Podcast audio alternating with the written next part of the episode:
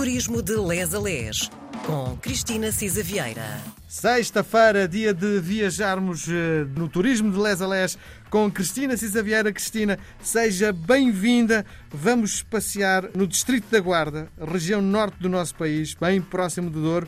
E vamos aterrar onde? Olá Miguel, olá a todos os ouvintes. Vamos aterrar em uh, Foscoa. Muito bem. Foscoa, o que é que tem de tão extraordinário?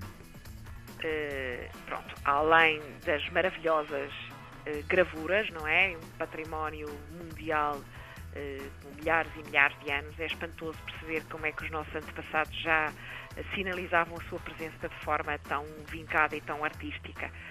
é também por si só ali embrincada, tão no centro do, de Portugal, estão, estão, estão no, no, no, centro, salvo seja, portanto, estão no interior, eh, que é também um ponto para arrancarmos para várias outras visitas. Deixa-me só uh, tirar só mais uma lenha para a nossa fogueira.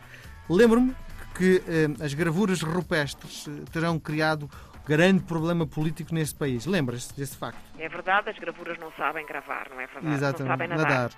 Uh, de facto, criou-se aí uh, um movimento para salvar o património eh, que efetivamente eh, foi o lema de uma campanha internacional contra a construção de uma barragem naquele vale, que aliás é um vale eh, seco, inóspito, difícil, e que de facto primeiro era um punhado de arqueólogos e alguns estudantes e depois cria-se este slogan e depois isto avança e de facto a barragem não se fez para, para o nosso bem comum.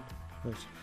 Bom. Ora bem, eu acho que, que, que Vila Nova de Foscoa, a própria Vila Nova de Foscoa, já é eh, muito peculiar, não é? Como o Miguel dizia, pertence ao Distrito da Guarda, é uma zona quentíssima, muito seca, é uma vila histórica e tem, primeiro é preciso ter cuidado, tem um tempo de extremos. Eu estive em julho ou agosto e a morrendo de calor, até porque visitei as, as, as gravuras, além do museu, por onde temos que começar e depois já explico, Uh, também uh, navegando no próprio rio uh, com, num, num caiaque e estava um calor tremendíssimo e ainda fiz a visita noturna que também é espetacular. Eu resolvi aproveitar até ao fim tudo o que tinha direito. os verões são muito quentes, muito secos e os invernos são muito frios e muito chuvosos. Portanto, é por isso que Vila Nova de Foscoa se chama terra quente. porque muitas vezes as temperaturas vão mesmo acima dos 40 graus. Portanto, a melhor maneira, a melhor período é de facto ali na primavera uh, e no outono, quando, uh, enfim, este, este, este, calor e este frio extremos nos dão alguma paz. Portanto, ali também entre fevereiro e março é muito bonito, porque é são as amendoeiras em flor. É de facto o prenúncio da chegada da primavera e há um festival da amendoeira e, que acontece ali na segunda quinzena de fevereiro, a primeira quinzena de março. Mas isto é um bocado difícil, porque lá está. Em setembro, os socalcos do Vinhedo também têm umas cores espetaculares e também é, é, é, lindíssimo ir visitar o Douro Superior e ainda tem um bónus, como sabe hoje, não é? É que muitas das quintas se organizam uh, e, portanto, podemos participar uh, nas vindimas, ao Festival do Vinho do Douro Superior na segunda quinzena de maio, uh, na segunda quinzena de agosto tem o Festival da Juventude, o Coa Summer Fest, enfim, há sempre pretexto mas para, de facto, passeios e atividades ao, ao ar livre, a melhor maneira é mesmo na primavera uh, e, e, no outono. Vamos começar pelas sugestões de, de alojamento. Uh, embora tenhamos vindo de Lamego, e isto é uma hora e picos, uma hora e quarenta, uma hora e cinquenta de Lamego, eh, há a Casa do Rio Wine Hotel, é um alojamento de turismo rural, não é sempre são hotéis, é giríssimo, tem de facto um espaço muito tranquilo, muito relaxante, tem uma piscina exterior e um terraço uh, e uns interiores muito confortáveis e com muito requinte.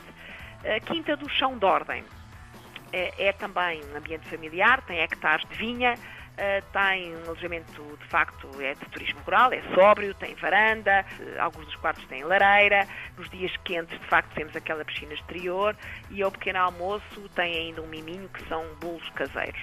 Uh, temos ainda um outro muito conhecido que é o bairro do Casal, em Mursa do Douro, isto é 18 km de Vila Nova de Foscoa e também é muito típico e muito engraçado.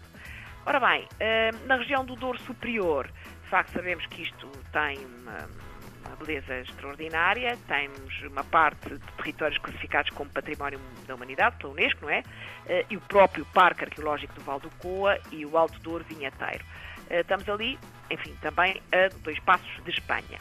E um, quando Vila Nova de Foscoa, a própria vila é muito, muito engraçada, uh, e, uh, enfim, eu diria que nesse centro histórico, na rua principal, é uma rua muito castiça mesmo, que leva-nos ali ao centro histórico de Vila Nova de Foscoa. Obviamente, essa é a marca da, da zona, tem, já a rua está muito decorada com as figuras mais emblemáticas das gravuras rupestres, é aí que tem esplanadas, lojas, restaurantes, cafés, etc. Aí tem uh, a Igreja Matriz de Vila Nova de Foscoa, é espetacular porque é monumento nacional, é dedicada à Nossa Senhora do Pranto e no interior, além da, da talha dourada do altar-mor, tem os castões que têm umas cenas da vida da Virgem Sim. e de Cristo uh, com pinturas a óleo. Agora, eh, o mais engraçado é que, eu quando lá estive também, esta igreja é completamente torta, porque lá está, as colunas à direita da nave central estão completamente inclinadas e a igreja parece que está toda ela em desequilíbrio. Uh, Pensa-se que isto terá sido ainda um dos efeitos do terremoto de, de novembro de 1755 em Lisboa. Atenção, Lisboa diz a 390 Sim. quilómetros, portanto, uh, uh, terem entortado as, as, colunas da Igreja Matriz de Vila Nova de Foscoa é um bom exemplo do impacto que teve. Ainda na própria vila, é preciso atentar no Pelourinho de Foscoa, é um dos pelourinhos mais ornamentados conhecidos em Portugal, é do século XVI, estilo manuelino, uh, e uh, é um símbolo, de facto, da autonomia que foi erguida em resultado do fural concedido pelo rei Dom Manuel em 1514. O segundo fural, o primeiro foi concedido ainda pelo rei Dom Dinis em 1299.